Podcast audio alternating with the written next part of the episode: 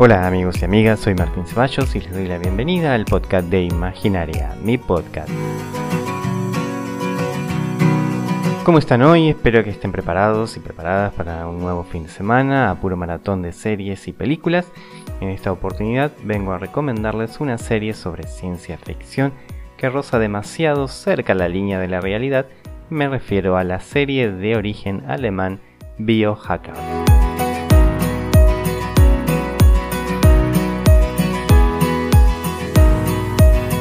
Pero como ya saben, primero hablemos de qué trata la serie. Mia Ackerlund, una prometedora estudiante de medicina, inicia sus estudios en una de las escuelas más prestigiosas de Alemania sobre ingeniería genética. Formará parte de uno de los cientos de estudiantes en la clase de una de las profesionales más destacadas en la rama de la medicina genética que conoce el mundo. Todos no solo quieren estudiar con esta profesional, sino que también quieren trabajar con ella en su laboratorio, obviamente, como lo querrá hacer la protagonista y para ello hará lo imposible para conseguir sus objetivos, lo que implica, por ejemplo, acercarse al asistente más íntimo de la doctora con el cual terminará manteniendo una relación un tanto conveniente, ya que no son muy claros los sentimientos para con Jasper, como se llama este personaje. Mia compartirá departamento con un grupo de amigos y amigas de las más variopintas personalidades, algunos de ellos rozan el estrafalario. A medida que la historia se desarrolla, comprendemos cuáles son los verdaderos motivos que tiene la protagonista, Mia, para estar allí, y no es otra cosa que investigar a su profesora a quien acusa de ser la responsable de la muerte de su hermano gemelo cuando eran niños y también la de sus padres a partir de que conocemos lo que realmente busca este personaje, es que las cosas se tornan un tanto más oscuras.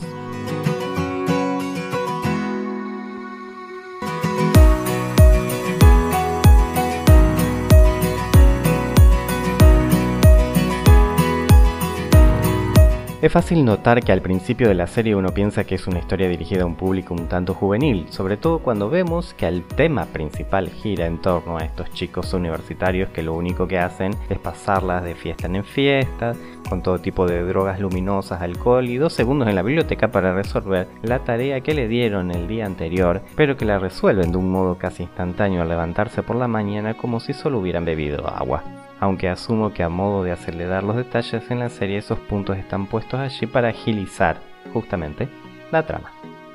La misma que cuenta con los personajes secundarios un tanto comunes en estas series semejantes. Tenemos al que se puede caratular como el más el loco del grupo, siempre está diseñando algo osado con tal de conseguir seguidores en las redes sociales. Cada vez que aparece solo es para dar el aporte cómico irrisorio a la escena. Por otro lado tenemos a la compañera de cuarto súper inteligente que tiene un carácter un tanto extraño. Sabe muchísimo sobre cómo combinar proteínas y todo tipo de compuestos sintéticos. En el punto más importante de la trama será quien preste ayuda a su amiga elaborando un compuesto sumamente necesario. La otra de las compañeras no me quedó muy claro si estudia o solo está ahí porque es rica y le gusta vivir en esa ciudad. Lo único que aparenta interesarle es conocer chicos y salir a la fiesta. Y están los otros dos chicos, Jasper es uno y su amigo Nicholas, que se convertirán en los compañeros sentimentales de la protagonista en una combinación poco clara de sentimientos.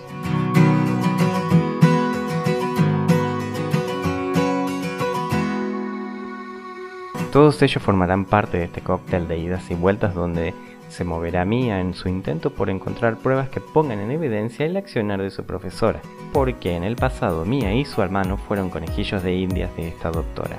Realizó pruebas genéticas, modificaciones en sus ADN, convirtiéndolos en pruebas vivientes, al menos en Mia que sobrevivió a los ensayos, de que el hombre puede tomar el lugar de Dios si así lo prefiere. Y esto es lo que hace interesante a la serie, ese jugar a tener el poder al antojo de unos pocos, en la historia, Jasper padece una enfermedad genética que, si no se consigue una cura, terminará por matarlo. La única posibilidad que tiene es trabajar para su profesora, quien realiza pruebas en él para conseguir esa tan ansiada cura. Cuando surja el planteo principal de la trama, vemos que algunas cuestiones aparecen como muy evidentes. Por ejemplo, cuando se consiga una cura a cualquier enfermedad, ¿realmente todo el mundo tendrá acceso a ella? ¿O solo será para aquellos quienes puedan pagar el tratamiento? Porque en la serie se deja muy en claro que ese beneficio sería para unos pocos. La serie no hace mucho hincapié en estos asuntos, se utilizan para dar forma a la verdadera lucha de la protagonista para determinar qué tan ilegal son los experimentos que la doctora realiza. Pero no deja de ser que plantea demasiados interrogantes. Deja una puerta abierta para preguntarnos qué tan lejos de la realidad está esto. Ya se realizan estudios a niveles celulares que muy pocos entendemos y incluyo. Entonces, ¿qué tanto de ciencia ficción hay en esta serie? puede estar pasando la vuelta de la esquina, ¿verdad?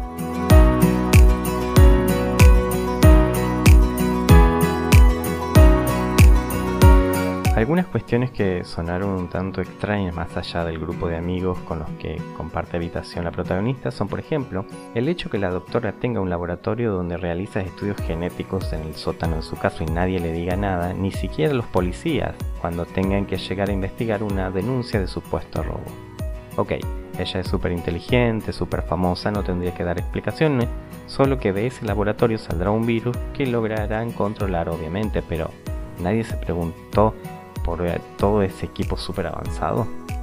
Otra de las cosas, en un momento dado, la policía atrapa a los amigos de la protagonista porque los acusan de bioterrorismo. Esa escena fue un tanto liviana para el peso que debería tener. De última, no se debería usar, porque fue extraño que apenas unos cuantos oficiales detengan a un grupo de jóvenes que podrían derrocar un gobierno si quisieran. Pero bueno, dejémoslo con que fue un tanto extraño que se resolviera tan simple como para que a la mañana siguiente estos chicos ya estuvieran en sus casas.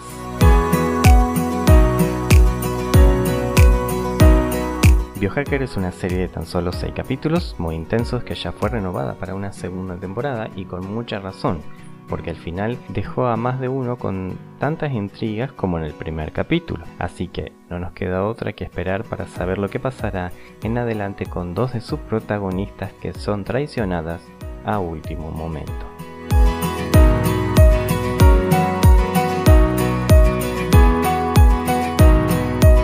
Bien, hasta aquí llegamos por hoy. Si tienen algún comentario o alguna sugerencia, bienvenido sea. Pueden escuchar este podcast en su emisora favorita y si lo desean buscarme en Instagram como martin.ceballo08 para más información y novedades. Espero encontrarlos de nuevo en otra emisión de Imaginaria como todos los viernes. Hasta pronto.